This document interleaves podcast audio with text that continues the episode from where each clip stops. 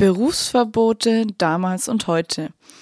Man könnte meinen, dass Berufsverbote ein Phänomen von gestern sei, aber es gibt leider noch viele Beispiele, bei denen das heute passiert.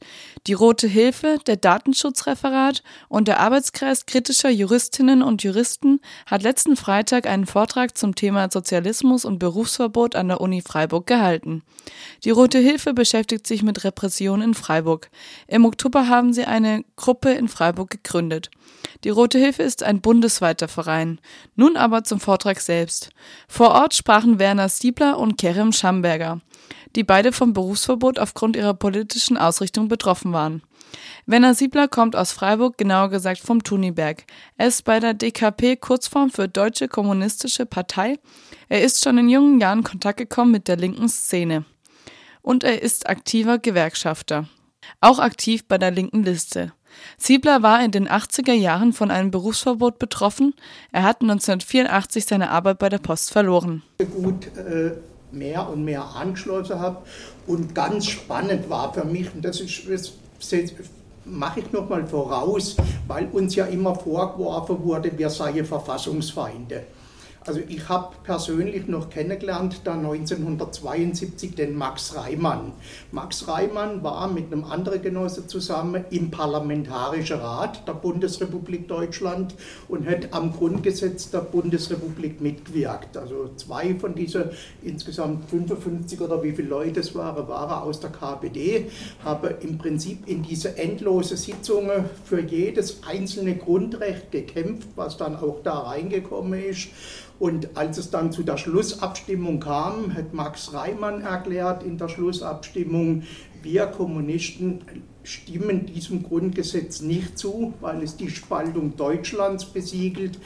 Wir werden aber diejenigen sein, die es gegen diejenigen verteidigen, die es jetzt angenommen haben.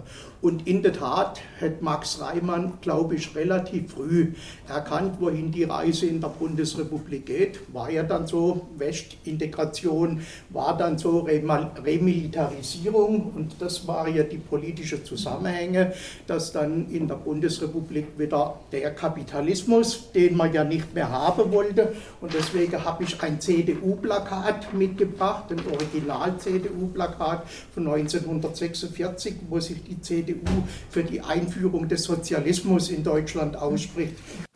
Die Entwicklung in den 70er Jahren war so, dass viele Menschen in die linke Richtung gegangen waren. In dieser Aufbruchsstimmung kam dann der radikalen Erlass unter Willy Brandt.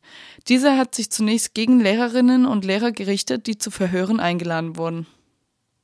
Der Fakt war auf jeden Fall 1900 78, da war ich in Freiburg, gerade Kreisjugendausschussvorsitzender des Deutschen Gewerkschaftsbundes und in mehrere SDJ-Funktionen äh, wurde ich zum ersten Mal zu einer Anhörung eingeladen. Die hat mich zu, richtig heftig getroffen. Damit habe ich ehrlicherweise nicht gerechnet, dass äh, dieser Versuch gestartet wird. Und da wurde mir dann vorgeworfen, äh, ich hätte an einer Mitgliederversammlung der SDRJ im Haus der Jugend teilgenommen. Ich hätte ein Referat zum Thema Jugendarbeitslosigkeit gehalten und ich hätte die Jugendzeitschrift Elan zum Verkauf angeboten. Das waren die Verbrechen, die ich begangen habe und dort hat man mir dann auch schon gesagt, äh, wenn ich das nicht einstelle, dann wird es Konsequenzen für meinen Arbeitsplatz haben. Es gab kurz danach eine riesige Protestwelle. Dadurch, dass ich ja damals in relativ hohe Funktionen auch schon innerhalb der Gewerkschaft war, gab es ziemlich heftige Druck und dann wurde kurz danach, etwa so ein Jahr kurz danach, ein Jahr danach, dieses Verfahren eingestellt und mir mitgeteilt, also das Verfahren ist eingestellt, aber ich habe mich gefälligst zu benehmen. Das Ganze ging für Siebler bis 1982. Da hat er dann für die DKP im Landtag von Baden-Württemberg kandidiert. Danach gab es die nächsten Verhöre. Kerem Schamberger ist Kommunikationswissenschaftler, er arbeitet in München und ist auch bei der DKP und bei der Roten Hilfe. Er betreibt außerdem einen eigenen Blog zum Thema Türkei. Gegen ihn lag ein Berufsverbot an der Uni München vor. Dieses konnte letztes Jahr abgewendet werden. Sein Fall ist brandaktuell und die Rote Hilfe hat darüber auch intensiv diskutiert. Aktiv in der Fachschaft war Schamberger auch Mitglied in der SDAJ seit 2011 und seit 2003 in der DKP. Und ich habe aus meiner politischen Überzeugung nie eine, äh, ein Geheimnis gemacht. Also alle an der Universität, alle Professoren, alle Dozenten wussten, wie ich politisch ticke. Ich bin aber auch niemand, der da in MLPD-Style versucht, hausieren zu gehen, sondern äh, ich äh, äh, habe meine Überzeugung und wenn man mit mir diskutieren will, kann man das machen, aber ich bin kein Prediger, äh, der das an die Leute weitergeben muss. Ich habe meine Masterarbeit im letzten Jahr zum Thema Uganda gemacht. Ich habe dort drei Monate gelebt und habe geschaut, wie äh, sich die Wahlen, die dort letztes Jahr stattgefunden haben, auf die Medien- und Pressefreiheit auswirken. Ich habe da viele Interviews geführt mit Journalisten und das fand mein Professor irgendwie ganz cool und hat mir dann angeboten, äh, ob ich nicht an seinem Lehrstuhl eine Doktorarbeit schreiben will. Die Bewerbung an der LMU München lief dann anders, als Schamberger erwartet hatte. Ähm, Im Juni 2016 habe ich mich auf diese Stelle beworben. Ganzen, das ganz normale Bewerbungsverfahren wurde genommen und dann ist auch Ende Juni der Anstellungsprozess eingeleitet worden und es gibt in Bayern noch einen sogenannten Bogen zur Prüfung der Verfassungstreue. Genau. Also dieser, ähm, äh, diese, die Regelanfrage ist in Bayern abgeschafft worden. Regelanfrage heißt, dass jeder Bewerber des öffentlichen Dienstes überprüft wird. Jetzt wird nur noch überprüft, wenn dieser Bogen für die, zur Prüfung der Verfassungstreue angekreuzt ist. Äh, da steht dann zum Beispiel die VVN, BDA, ich bin auch Mitglied in der VVN, äh, neben Al-Qaida, dem IS und äh, faschistischen Kameradschaften. Äh, das ist sozusagen die, die äh, auf Papier gedruckte Totalitarismus-Theorie des Verfassungs. Schutzes, die von ihm wirklich massiv gepredigt wird. Wenn man nichts ankreuzt, passiert nichts. Schamberger hingegen ist einer der beiden Sprecher der DKP München. Das heißt, sein Kommunistensein ist bekannt in München und Bayern. Deshalb hat er dies angekreuzt. Wenn also sich Kreuzchen auf diesem Bogen befinden, dann äh, reicht die LMU, äh, das automatisch an den Verfassungsschutz weiter mit der Bitte um eine äh, Bitte um Erkenntnis Übermittlung. Das war Mitte Juli. Ähm, und dann hat bis Ende, mit Ende Oktober gab es keine Rückmeldung vom Verfassungsschutz. Der Anstellungstermin hätte am 1. Oktober sein sollen. Der Verfassungsschutz hat immer nur gesagt, ja, ja, es ist eingegangen, es findet sich in Bearbeitung, es findet sich in Bearbeitung, hat aber nie was geliefert und wollte damit meiner Meinung nach deutlich machen, wer der Herr im Haus ist, beziehungsweise wer entscheiden kann, wer in den öffentlichen Dienst in Bayern aufgenommen wird oder nicht. Also nicht mein Institut, das mich seit Jahren kennt, sondern der Verfassungsschutz als angebliche Sicherheitsbehörde.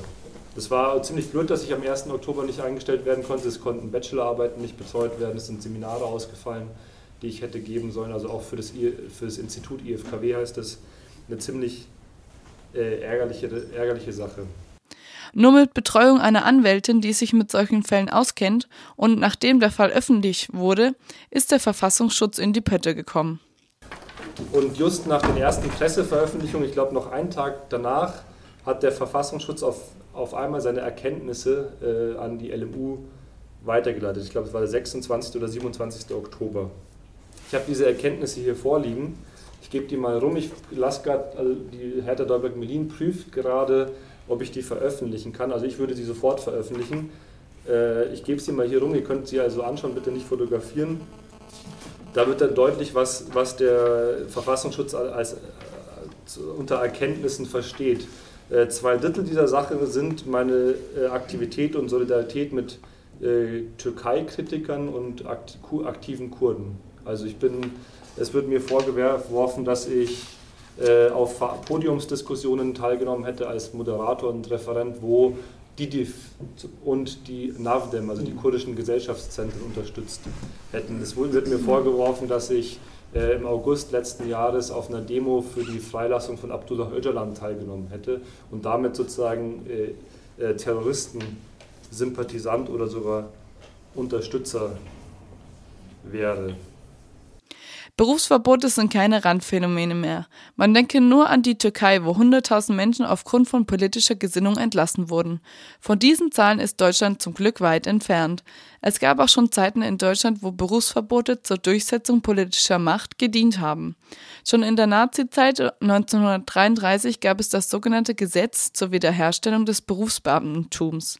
Das war eines der ersten Gesetze, um politisch unliebsame Menschen aus dem Staatsdienst zu holen oder aus dem öffentlichen Dienst zu verdrängen. 1945 hatten viele die Hoffnung, dass diese Zeiten vorbei sind. Dann der Schock. 1950 kam der Adenauer-Erlass. Dieses hat sich vor allem gegen Kommunisten und gegen Verfolgte des Naziregimes gerichtet. Damit wurden genau die Menschen getroffen, die schon unter Hitler politisch verfolgt wurden. Und es geht noch weiter. 1970 setzte sich unter Willy Brandt der Radikalenerlass durch. 3,5 Millionen Menschen wurden politisch überprüft, ob sie in den Staatsdienst übernommen werden können. Sie wurden demnach bespitzelt. Etwa 2000 Menschen haben nach ihrer Ausbildung oder nach ihrem Studium keinen Job bekommen oder, wenn sie schon einen hatten, haben sie ihn verloren. Betroffen waren Juristinnen und Juristen, Bedienstete im öffentlichen Dienst, aber auch Postboten und Lokführer und Feuerwehrmänner. Also alles, was staatlicher Dienst ist.